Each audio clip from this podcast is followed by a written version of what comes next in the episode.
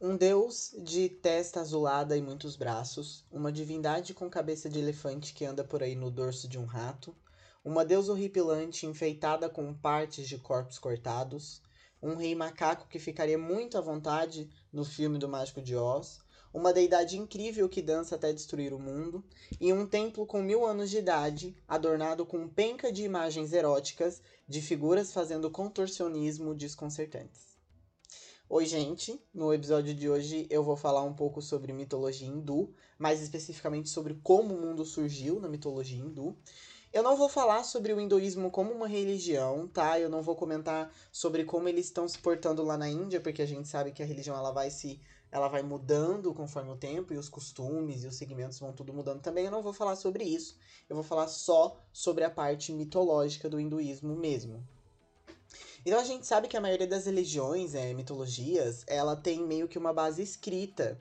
E o hinduísmo tem como base escrita um livro chamado Vedas, que são os textos sagrados deles. Mas assim, gente, esse Vedas não é nem de longe o único livro sobre o hinduísmo é, que foi escrito há muito tempo atrás, tá? Inclusive é dito que o hinduísmo tem, tipo, muitos, muitos livros mesmo que contam toda a história dessa religião. O Vedas, ele é o mais antigo, e inclusive acreditam-se que o Vedas é o livro sagrado mais antigo de uma religião ainda viva, incluindo o Antigo Testamento dos Hebreus. Mais antigo que o Vedas, só os textos das pirâmides dos egípcios. Então vamos lá. Existem três partes o Vedas, né? Ele é um livro e aí ele existem três partes, digamos assim.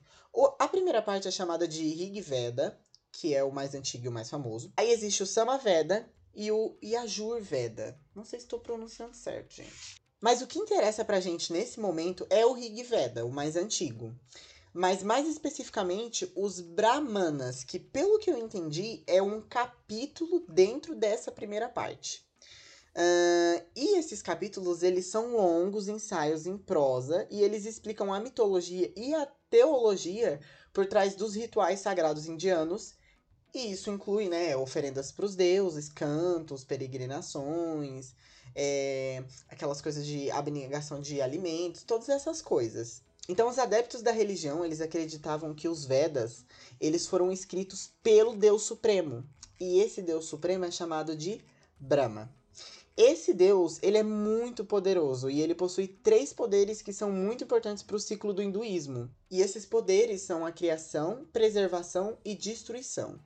O Brahma, gente, ele é uma criatura muito superior. A gente falou a essa altura do podcast já sobre Zeus, já falamos sobre Cronos, sobre Uranus, sobre Odin, mas, gente, pelo que eu consigo ver do Brahma, ele é uma criatura muito superior a esses deuses, tá? Inclusive, eu quero citar é, uma parte de um livro que ele faz uma descrição breve sobre o Brahma, assim, mas que a gente consegue meio que ter um gostinho assim de que tipo de deus ele é. Ninguém podia dirigir-se a Brahma como vós.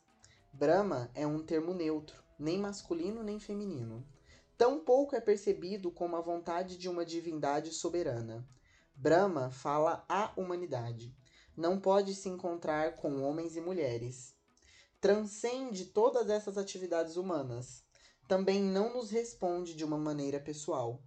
O pecado não o ofende e não pode se dizer que nos ame ou que fique furioso. Agradecer-lhe ou louvá-lo por criar o mundo seria inteiramente inadequado. Então, assim, meio que a gente entende que esse Brahma, ele é essa criatura tão superior que ele transcende tudo que a gente entende por mundo, por gênero e, e enfim. Então, os três poderes do Brahma, ele é dividido em outras duas divindades, que é o Vishnu e o Shiva. E assim eles formam o Trimurti. Mas da onde surgiu esses deuses, gente? Aqui nós vamos encontrar uma semelhança com a mitologia greco-romana, porque também existe o famigerado ovo prateado. No início, vai ser dito que existe uma flor de lótus e uma deusa suprema depositou três ovos nessa flor de lótus, e deles nasceram três mundos e três deuses. Os deuses foram os Trimurti, né? Brahma, Vishnu e Shiva.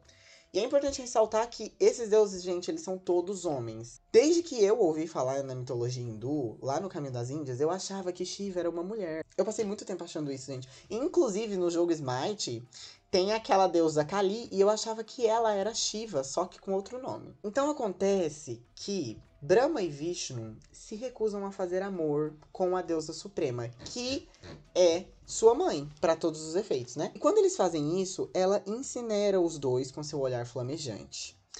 Porém, o Shiva vê o que aconteceu, né? E aí a mãe dele chega nele e ele acaba aceitando, pois, né?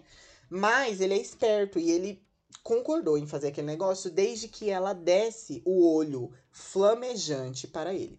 Então aí aconteceu e ele realmente ganhou o olho dela, só que ele não teve dó e incinerou ela logo em seguida e reviveu os irmãos.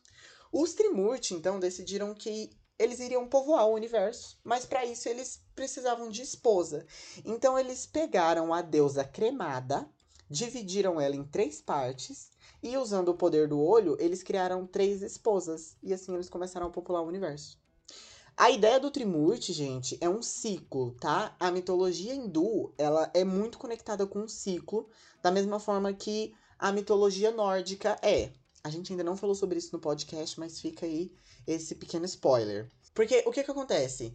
Os três poderes do Brahma, ele é dividido entre essas outras duas divindades. E a gente tem que lembrar que os três poderes dele é a criação, a preservação e a destruição. Então, a criação ficou para o Brahma, a preservação ficou para o Vishnu uh, e a destruição ficou para o Shiva. Mas, como qualquer outra mitologia, a mitologia hindu não tem somente uma versão de criação.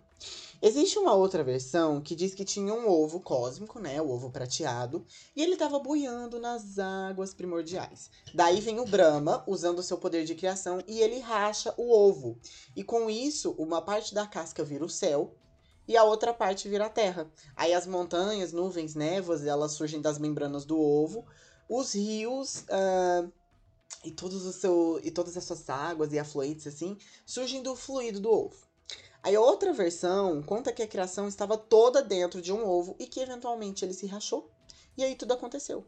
E para terminar essa história de ovo nessa mitologia, existe uma outra versão que diz que do nada surgiu o Shiva, só que dessa vez o Shiva, ele não pode ser somente o Shiva, porque ele aparece de uma forma andrógena. Ele tem tanto órgãos masculinos quanto órgãos femininos. E aí, ele planta a semente flamejante na parte feminina dele e um ovo nasce disso aí. E aí começa a surgir o universo. Mas a criação do mundo hindu, que é mais popular, ela se dá da seguinte forma. O Vishnu estava de boa, descansando em uma serpente aí de mil cabeças, né? Quem nunca? O negócio é que essa serpente no hinduísmo, ela significa regeneração por trocar de pele. E essa serpente tinha anéis que simbolizavam os infindáveis ciclos da vida. Então, isso é muito importante para a mitologia hindu por causa daquela questão de ciclos que eu falei para vocês. Principalmente quando relacionado com Vishnu, porque esse deus, gente, ele vai voltar para a Terra depois no chamado Avatar. E aí, ele vai começar a tocar o terror em uns certos demônios aí. Mas a gente vai falar melhor disso quando eu fizer o episódio só sobre o Vishnu. Então tá, o Vishnu tá lá, descansando. E aí, do nada, ele vira uma chama devastadora, destruidora e sai destruindo o universo inteiro. É importante entender que aqui meio que o universo já tá criado, entendeu? Meio que em todos, assim, o universo já meio que existe, não entendeu? Então, aqui o universo já tá criado e o Vishnu sai destruindo tudo que tá criado. E quando ele termina, só sobra um enorme oceano. E a serpente tá lá nesse oceano. E ele vai lá na serpente e ele dorme um sono profundo. O negócio é que do umbigo dele, gente, começa a brotar uma flor de lótus. E quem está dentro dessa flor de lótus? Brahma, com seu poder de criação. E aí ele fica sendo responsável por recriar o universo, regenerar o universo, entendeu? E é isso aí. Existe outro mito de criação popular que ele fala sobre a existência de um homem, tá? Uh, esse homem é o primeiro homem que surgiu no universo, né? Nesse caso. E ele é chamado de Manu. E ele é filho do Brahma com uma deusa chamada Saravasti. Mas esse mito, gente, ele é um pouquinho incompleto, tá? Uh, acontece que o universo aqui também já existia e ele era ameaçado por um dilúvio. O Brahma, então, ele se transforma em um peixe e ele diz para o Manu construir um barco. E nesse barco, ele pede para ele guardar todas as coisas vivas na terra, semente, tudo que é vivo é para ele guardar nesse barco. Então aí vem o dilúvio, aí todo fica afundado, né? Menos o barco do Manu. E aí quando tudo isso acaba, ele faz uma oferenda para os deuses, que o presenteiam com uma mulher chamada Parsu, então eles populam a Terra mais uma vez. Dá uma lembradinha aí, né, no negócio do Noé. Mas é isso aí, gente, os mitos de criação da mitologia hindu. Uh, ainda tem muita coisa para falar sobre essa mitologia, tá? Tem as histórias dos avatares que eu comentei agora, que são 10 avatares. E toda vez que o Vishnu vem na Terra, é uma treta, assim, enorme. Tem também é, as histórias do Shiva, é, as histórias do Ganesha. Tem também toda a questão do ciclo de regeneração do universo, de criação, de destruição. Uh, tem muita coisa, é uma mitologia muito interessante. Eu também quero ver se eu consigo é, encontrar um livro bem completo para eu poder falar também sobre os costumes e as suas origens, né? É, focando mais nessa parte mitológica. Eu só preciso estudar bastante quando eu for falar dessa parte de costumes, porque isso é algo que ainda é seguido. E eu não quero ofender ninguém, né? Então, meio que para chegar lá ainda vai demorar um pouquinho. Mas é isso, gente. Eu espero que vocês tenham gostado. Não esquece de seguir o podcast lá no Instagram, tá? É tudo de mitologia, tudo junto em minúsculo. Uh, eu posto sempre algumas artezinhas que eu deixo salvo lá nos destaques. E eu vou tentar procurar alguma imagenzinha que represente os Trimuri para eu poder postar lá também, referente a esse episódio. E é isso, gente. Até a próxima.